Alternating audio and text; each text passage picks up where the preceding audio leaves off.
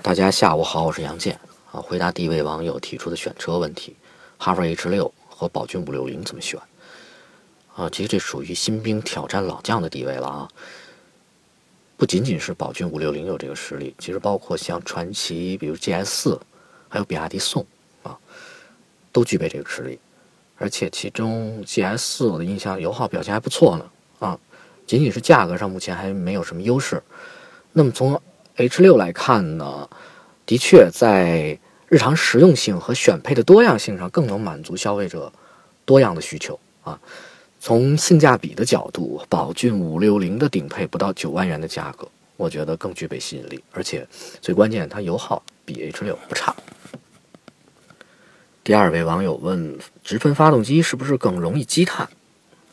那么说到积碳的问题呢，其实不仅仅是直喷发动机啊，多点电喷发动机一样。有积碳的问题啊，只是时间问题以及部位的问题啊。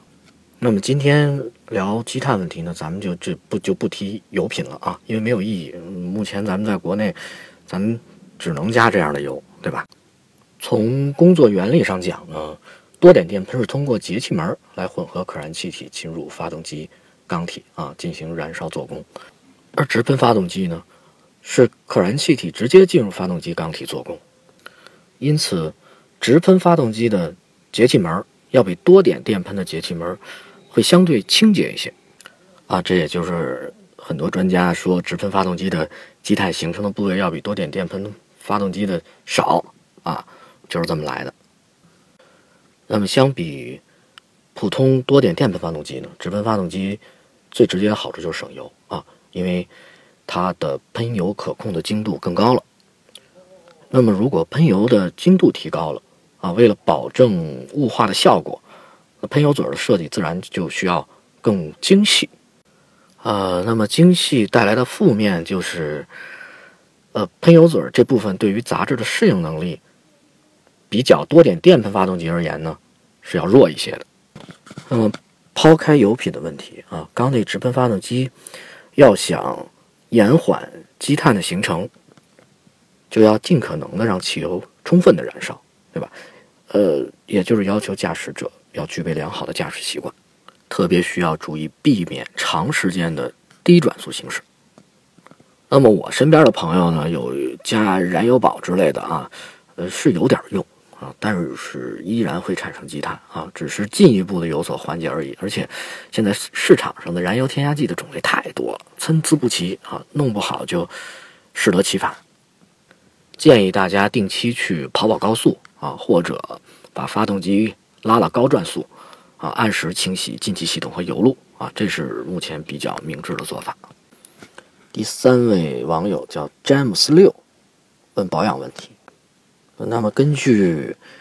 雷克萨斯推出的免费保养政策啊，在综合您爱车的使用情况和强度，呃，我觉得只要按时按公里数去做保养，比如说五千公里啊，就可以用 4S 店。免费提供的半合成机油，我觉得问题不大。啊，另外再给您提个醒儿啊，家里那全合成的那个，别跟半合成的混着加。接下来回答第四位网友提出的问题啊，呃，其实您不必那么担心大众 DSG 啊，没那么可怕。况且厂家不是有一个十年十六万公里的延保保证吗？啊，呃，如果不选高七还对福克斯不感冒的话，那么。我推荐你看看标致 308S 啊，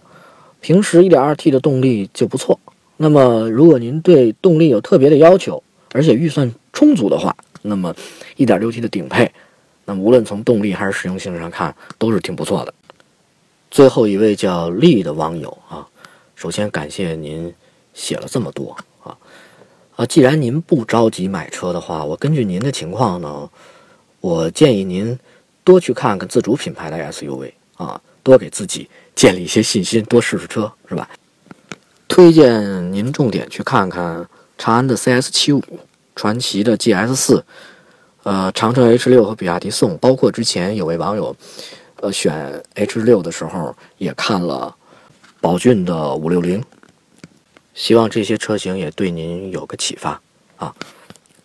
感谢大家收听今天的节目，我是杨健，咱们下次再见。